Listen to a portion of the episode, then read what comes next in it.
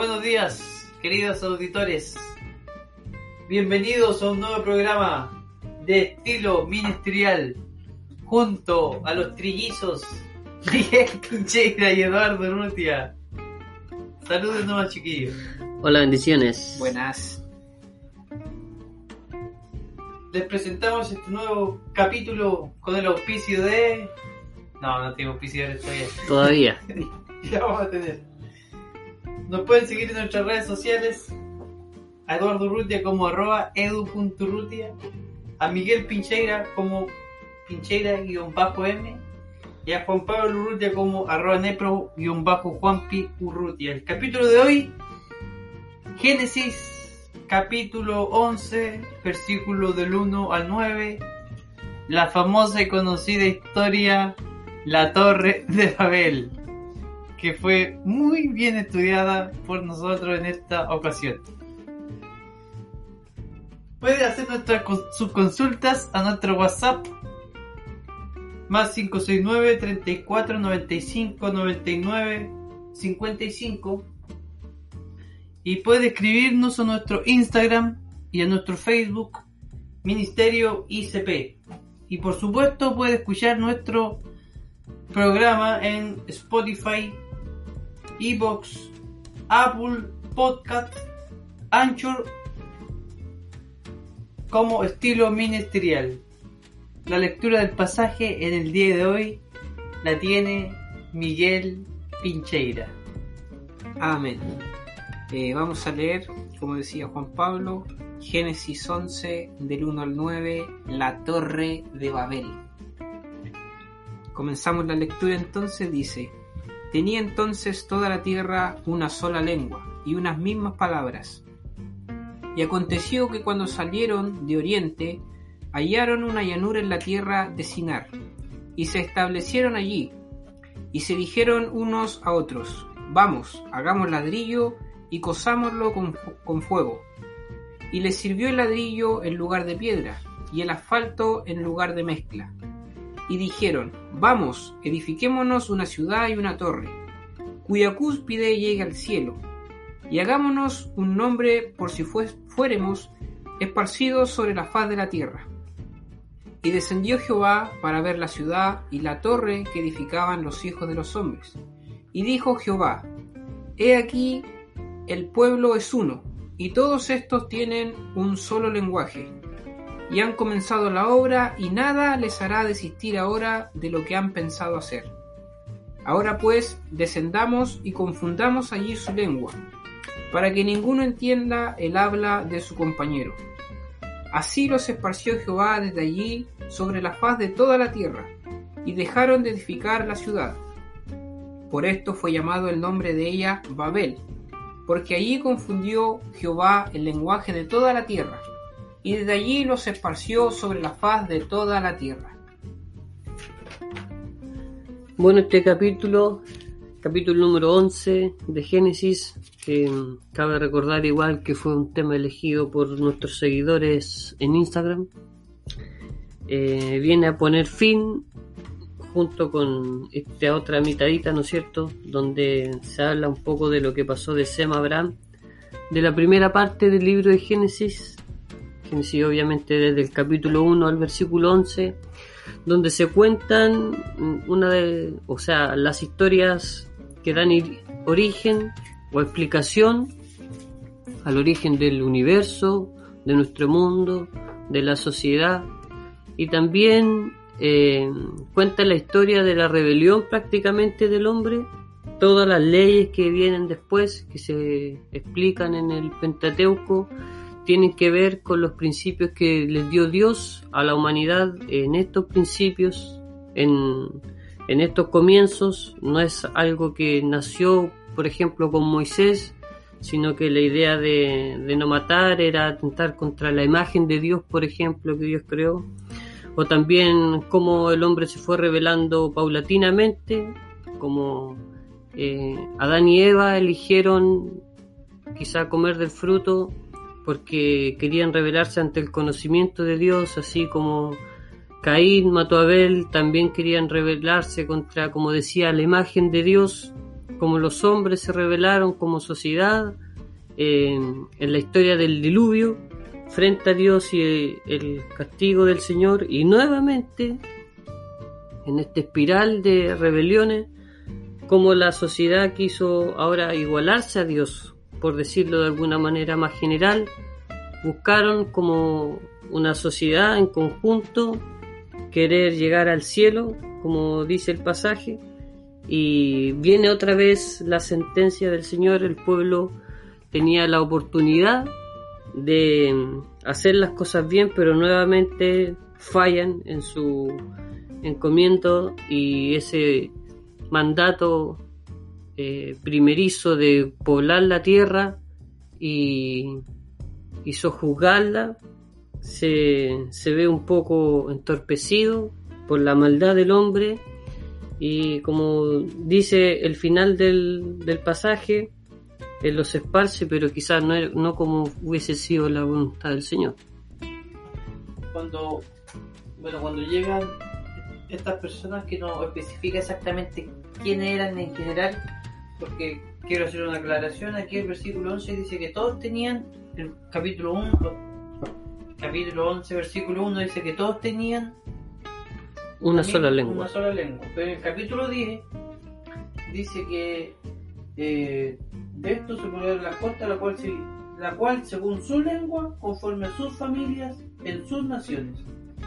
En el capítulo 10 nos dice que habían varias lenguas y en el capítulo 11 nos dice que había una sola lengua y hay dos eh, explicaciones para esto. Una es que el capítulo 11 no está cronológicamente puesto eh, correctamente o va en el mismo orden que el capítulo 10, o sea que el capítulo 11 mira en perspectiva del tiempo, al igual que el capítulo 10, cómo fue que se dividieron, por así decirlo, las naciones. En el capítulo 10 nos muestra cómo los descendientes de Noé eh, tienen familia, tienen hijos y muestra la genealogía de estas personas y muestra cómo se dividen estas familias.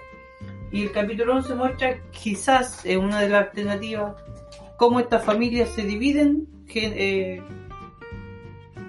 ¿cómo decirlo? Literalmente, o sea, así se dividieron. De acuerdo a la Torre de Babel, se dividieron. O la otra posibilidad es de que la gente hubiera hablado dos idiomas, que es lo que yo encuentro un poco más raro. Porque si hubiesen hablado dos idiomas, no hubiese sido posible que Dios le confundiera sus lenguas. Porque seguirían hablando una, una, una lengua original, que es la que tienen al principio en el capítulo 10, o en el capítulo 9, los, los capítulos anteriores. Lo que yo pienso es de que este capítulo 11 de la Torre de Babel explica eh, paralelamente la descendencia de los hijos de Noé con el capítulo 10. O sea, estos dos capítulos, como no se pueden escribir a la misma vez, están escritos uno después de otro, pero que en realidad históricamente son un paralelo. O sea, ocurre, este hecho ocurre a la misma vez como ocurre el capítulo 10. No sé si me expliqué. Claro, yo también he estudiado ese, esa problemática de las lenguas y a la segunda posibilidad que decías tú, eh, eh, para explicarlo mejor era como, como, por ejemplo que yo hablara italiano, Juan Pablo inglés, Eduardo Francés. francés puede ser, pero teníamos una lengua en común que era el español. Entonces quizás estaban esas dos posibilidades, que yo hablara mi idioma con mi gente, pero a la vez tendría un idioma en común con ustedes. Eso era lo que yo veía en cuanto a la segunda posibilidad que decías tú.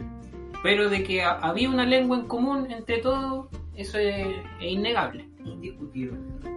Ahora, más allá de que significó eh, el nacimiento de los idiomas y de las lenguas, ¿habrá significado este evento también el nacimiento de las diferentes etnias que poblaron la tierra? ¿Desde aquí se esparcieron? ¿Ya estaban esparcidas? Ese es otro tema que a lo mejor no tiene respuesta absoluta en la Biblia porque ahí habría que retroceder como retrocediste todo hasta el diluvio. Si es que Noé fueron los únicos hombres que sobrevivieron después del diluvio, que así es lo que dice o se cree o se entiende en la Biblia, que fueron los únicos que salieron vivos de, Del diluvio. del diluvio. y que desde Noé entonces se volvió a poblar toda, eh, todo el, el- el planeta. Pero habría que estudiar mejor ese tema porque yo he escuchado he leído que eh, el diluvio no fue universal, sino que fue local y al no ser universal da la posibilidad de que antes de que existiera esto de Noé y su familia, entonces se pudo haber multiplicado a las personas no en la tierra exactamente de Noé, si no fue universal, como algunas personas creen, eh, eso significa de que habían otras personas cuando Noé se bajó del arca. Pero habría que que estudiarlo. otro programa para eso. Lo importante es que, más allá de que si el diluvio fue universal o, o fue local, o si desde aquí nacieron todos los idiomas, o fue como una parte, o de este proceso de división, eh, eh, eh, mencionar que hay un propósito detrás de Dios, una enseñanza que ojalá la podamos dilucidar en este pequeño programa más allá de la de decir algo absoluto, esto así pasó y no hay dudas, podríamos eh, deducir algunas cosas que enseña el pasaje y que son importantes para nuestras vidas.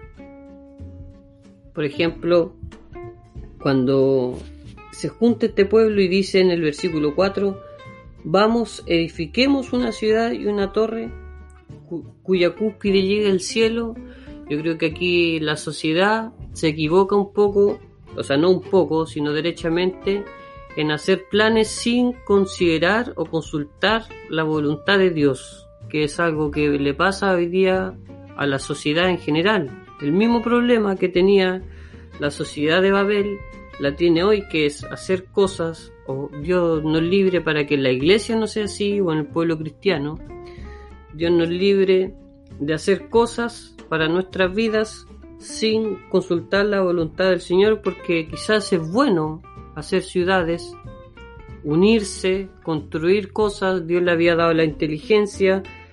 Eh, el versículo anterior da a entender que ya tenían una nueva tecnología también, que era el ladrillo, y Dios lo había permitido así, pero ¿qué hacemos con la herramienta que tenemos a nuestra disposición, con el conocimiento que tenemos a nuestra disposición? No lo podemos usar a tonta y a loca, sino que debemos consultar al Señor nuestros planes para que Él también nos revele si va a ser bien para nosotros o mal, porque como vemos cómo terminó la historia, evidentemente hacer la torre, hacer la ciudad, no era la voluntad del Señor. Bueno, ese mismo versículo dice que la respuesta errónea al pensamiento humano que es querer sobresalir sobre los demás presentando el yo. Porque dice, hagámonos nosotros, a nosotros un nombre, edifiquémonos una ciudad para nosotros. Como que ellos querían sobresalir, ellos querían ser importantes, ellos se unieron para hacerse ellos de un nombre. Y ahí es donde está el error quizá fundamental en, en hoy día, en el ser humano en general, de querer eh, poner el yo antes de el nosotros o antes de la comunidad o antes del bien en general. Ellos se unieron para hacerse un nombre, para ser conocido. Y como dice el Eduardo, no era el propósito de Dios. Dios le había dicho a estas personas que fructificaran la tierra, que se esparcieran, que llenaran la tierra. Ese era el propósito de Dios. Y estas personas iban en contra del propósito de Dios. Por eso Dios al final, como vemos en la historia, tiene por obligación que bajar y confundir sus lenguas, porque están en contra de lo que Dios le había mandado. Claro, y la torre eh, eh, señaliza o, da a entender lo que querían ellos, que era ser los más grandes, eh, los más renombrados en ese tiempo, y empiezan a construir la torre y, y allí, como dice Juan Pablo, que nombra en el versículo 6, que llega Jehová, tiene que intervenir, ¿no es cierto? Sabiendo que estos hombres estaban errando en lo que se le había dicho, que era que tenían que esparcirse sobre la tierra, y tiene que intervenir Jehová como lo hemos visto en otros capítulos que hemos estudiado, que a veces tiene que intervenir Dios en nuestra vida directamente para que nos demos cuenta de que estamos errando o que quizás debiésemos hacer otra cosa que, que le agrade más a Dios. Y aquí lo interesante dice en el versículo 5, y descendió Jehová para ver la ciudad y la torre que edificaban los hijos de los hombres. ¿Necesitaba Dios descender para ver lo que estaban haciendo? De ninguna manera. De ninguna manera, porque Dios sabe todo. Y lo mismo vemos en el huerto del Edén cuando está Adán y dice que pecó, ¿no es cierto?, con Eva. Y viene Jehová y se pasea por el huerto y le pregunta, ¿dónde estás Adán? ¿Sabía Adán? O sea, perdón, Dios, ¿dónde estaba Adán? Sabía, pues, y sabía ahora también lo que estaban haciendo este pueblo eh, en esta ciudad de Babel. Dios sabe lo que está en el corazón y las intenciones de las personas, pero aún así Él tiene que no investigar, sino que tiene que mostrarnos a nosotros de que Él, él está buscándonos, Él está mirándonos a nosotros y nosotros debemos entender eso y por eso es que Él baja, por así decirlo, no creo que haya bajado Él, pueden haber sido los ángeles, creo que se explica o lo, comentan así eh, para poder confundir sus lenguas. A lo que voy es que Dios no necesitaba bajar porque Dios sabía lo que estaban haciendo. Y al igual es como hoy día sabe lo que nosotros estamos haciendo, Dios sabe que nosotros estamos grabando este programa, no necesita bajar a decirnos hoy están grabando este programa, Él lo conoce. Y así también nosotros debemos tener eso en cuenta, de que Dios sabe todas las cosas y que nuestros propósitos y nuestras intenciones vayan de acuerdo al plan del Señor, porque cuando no están de acuerdo al plan del Señor vamos a sufrir las consecuencias que sufrió eh, esta ciudad. Eduardo. Yo quisiera hacer un comentario acerca de la forma de pensar que tenía la gente, no sé si decir de su psicología, pero resaltar dos cosas. La primera, más allá del egocentrismo que decía el Juanpi de hagámonos, construyámonos, donde estaba el yo presente, ver eh, esta tosudez que tenían, como se explica eh, en el versículo 6 que leía el Miguel, y nada les hará desistir ahora de lo que han pensado hacer. En primer lugar, estaban como a ojos cerrados, convencidísimos de de hacer esta empresa, de construir la torre, que creo que nos pasa muchas veces a nosotros, de que nos enfocamos tanto en hacer algo que no tenemos idea o no tenemos tiempo de ver si es la voluntad del Señor. Y lo otro que me llama mucho la atención es donde dice en el versículo 4, y hagámonos un nombre por si fuéramos esparcidos sobre la faz de toda la tierra. ¿Qué lo hacía pensar que, una pregunta retórica, que iban a ser esparcidos, yo creo que aquí se deja ver un poco la influencia demoníaca, sin duda, que tenían en ese momento. Y como dice un comentarista por ahí, este mismo espíritu eh, que estaba presente en ellos también estuvo presente, por ejemplo, en Génesis capítulo 4, el versículo 12, donde le dice Dios a Caín, cuando labres la tierra, no te volverá a dar su fuerza, y errante y extranjero serás en la tierra. O sea que estos hombres, podríamos decir, eran descendientes espirituales de Caín, y ya esa sentencia Satanás la conocía, de que cuando hacían algo malo era probable que fuesen esparcidos sobre la tierra. De ahí el miedo que tenían, que se explica o se menciona en el versículo 4. Y eh, confirmando eso, eh, leyendo que dice al final del versículo 6, y nada les hará desistir. O sea, la testarudez de estos, de estos hombres, los cegados que estaban con cumplir lo que se habían propuesto, la verdad que era, era bastante llamativo. Y después dice, me llama mucho la atención lo que dice en el versículo 7, dice, descendamos y confundamos o sea, que el Señor le pidió a alguien más ayuda para, para realizar esta labor. No sé qué piensa Juan Pablo. Yo creo que sí. De hecho, sí, porque dijo descendamos. O sea, esto puede apuntar a que le habló los ángeles, que ya existían, ¿no es cierto? Como vemos en otras partes. O le puede haber dicho a Jesucristo, su Hijo, o al Espíritu Santo. eh, esta comunión que hay entre el Padre, el Hijo y el Espíritu Santo, se habla en plural. Entonces, creo que esas son las únicas dos opciones posibles. O a los ángeles, o al Padre y al Espíritu Santo cuando dice, descendamos Eduardo eh, y confundamos allí su lengua. Yo creo que es la presencia trina del Señor, pero como tú decís, eh, tampoco es algo que se pueda aseverar 100%. Aquí la frase, ven a Adán, hijos del hombre, que aparece en el versículo 5, si no me equivoco. Claro, en el Sí. versículo 5, literalmente significa hijos del hombre. ¿Por qué del hombre? Porque apunta, ¿no es cierto?, a, a la genealogía de Adán. Exactamente. Estos son los hijos del, del, del Adán, del puerto del Edén, eh, cuya eh, rebelión también se vio y se ve hoy día en este capítulo que nosotros estamos estudiando y se va a seguir viendo dentro de la historia del pueblo Israel, la rebelión de los hijos de los hombres o del hijo del hombre eh, en contra del Señor, eh, que va a ser y todavía es, nosotros somos hijos del, hombre Adán y pretendemos, ¿no es cierto?, muchas veces sobre salir de los demás, cometer errores, ir en contra de la voluntad del Señor.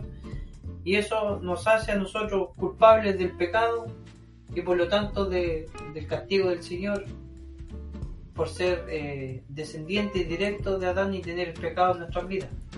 Ahora que estoy hablando un poco de los descendientes también, mencionar, creo que un poco necesario, la figura de Nimrod, que se cree fue el que fundó la ciudad y también se cree que era el líder. No hay tampoco, vuelvo a decir, una certeza sobre esto, pero leer de lo que estoy hablando en Génesis capítulo 10, en el versículo 8 dice, y Cus, que era hijo de Cam, que de ahí eh, desciende este pueblo, ¿no es cierto?, engendró a Nimrod, quien llegó a ser el primer poderoso en la tierra.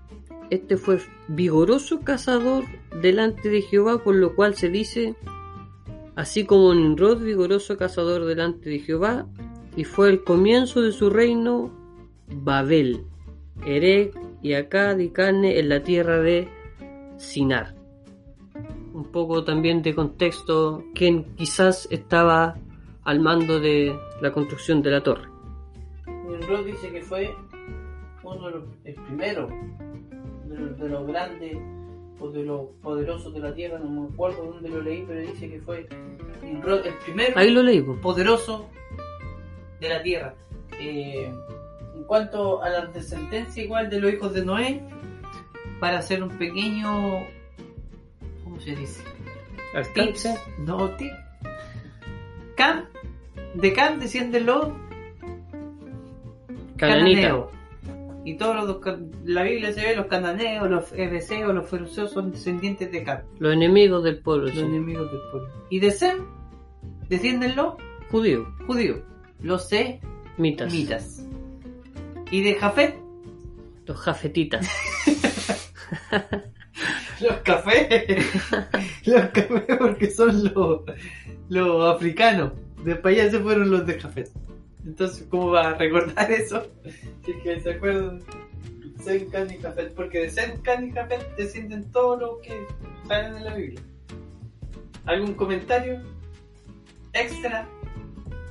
Bueno, para finalizar ya el, el capítulo, dice que a raíz de esto hubo la expansión de estas personas, ¿no es cierto? Dice, así los esparció Jehová desde allí sobre la faz de toda la tierra y dejaron de edificar la ciudad.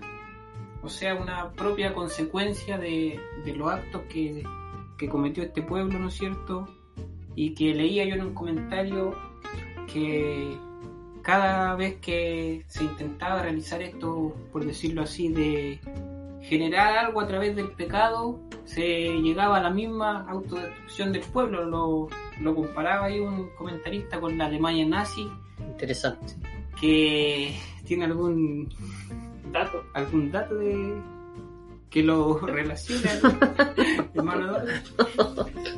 No, eh, lo comparaba ahí con, con esta Alemania nazi, ¿no es cierto? Que, que quizás ah, eh, tuvo mucho poder, como decíamos, este este que fue Nimrod, el primer poderoso de la tierra, quizás tenía mucho poder, sin embargo, terminó con su propia autodestrucción, eh, dividiendo su pueblo y generando que las personas fuesen esparcidas sobre toda la tierra. Eh, bueno, y también en el versículo siguiente, como dice el Migue, un versículo que se parece al 8, dice, por esto fue llamado el nombre de ella Babel, porque allí confundió. Y yo también pude estudiar que este nombre Babel, de significar puerta de Dios, pasó a significar confusión, que como decía el Migue, es producto también del pecado, como nosotros nos confundimos a veces en nuestro actuar cuando nos alejamos del Señor. Yo para concluir mi participación de estos comentarios, quiero dejar una, ¿cómo se dice? Una reflexión sobre este tema. Es que cuando las personas quieren sobresalir, eh, los cristianos quieren mostrarse o hacerse ver ellos, o quieren sobresalir sobre los demás, hacerse una torre, ¿no es cierto? Que su ego se sube a las nubes, terminan por ser dispersos, por ser derrotados por el Señor, y que el Señor conoce nuestro corazón y sabe cuando hay eh, altivez, orgullo, Él no tiene, como, de, como decíamos, Él no tiene que descender para ver lo que estamos haciendo, sino que Él ya lo sabe, que no nos diga a nosotros, que no se nos exprese así, es otra cosa. Y que nos ayude el Señor para siempre tener la mente, nuestros pensamientos y nuestra forma de pensar, eh, como siempre con los pies siempre bien puestos sobre la tierra, que nunca el Señor permita que se nos suban los humos a la cabeza.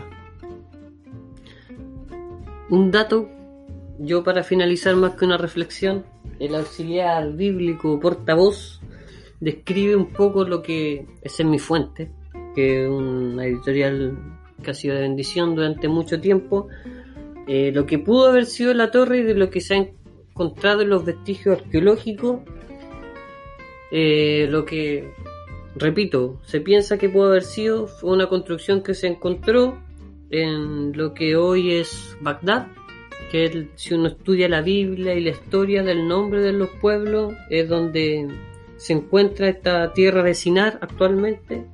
Era una construcción de 51 metros de alto, que era mucho para la época, con una base de 133 metros también de ancho. Tenía siete plataformas que según este auxiliar representaban los siete planetas que se habían o se pensaban habían existían en ese entonces.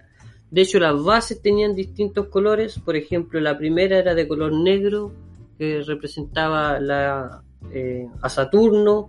La segunda naranja, que representaba a Júpiter. La tercera rojo, que representaba a Marte. Y también decía el comentario, este auxiliar, que en la parte más alta tenía, o después se le fueron agregando los signos del zodiaco y esto representaba el culto demoníaco e idólatra por el cual fue hecho la torre. Eh, destacar también lo importante que es la comunicación muchas veces, eh, quizás se deja un poco de lado, pero lo importante que es también tener comunicación con los hermanos, con quienes uno está trabajando, porque lo vimos aquí quizás dejaron de hablar estas personas el mismo idioma y se deshizo todo, se rompió, eh, Exactamente. hubo destrucción, ¿no es cierto? Y tuvieron que alejarse. Esa sería mi reflexión final. Estamos terminando entonces el programa. Nos despedimos. Acuérdense de hacer sus consultas a nuestro WhatsApp. Más 569 34 95 99 55. Y por supuesto, seguirnos en nuestras redes sociales: YouTube, Instagram, como Ministerio ICP. En YouTube se encuentra como Ministerio ICP Linares. Instagram y Facebook solamente Ministerio ICP. Nos despedimos. Muchas gracias por su por habernos escuchado. Se despide Eduardo. Bendiciones. Se despide Miguel. Hasta la próxima. Se despide Juan Pablo. Adiós.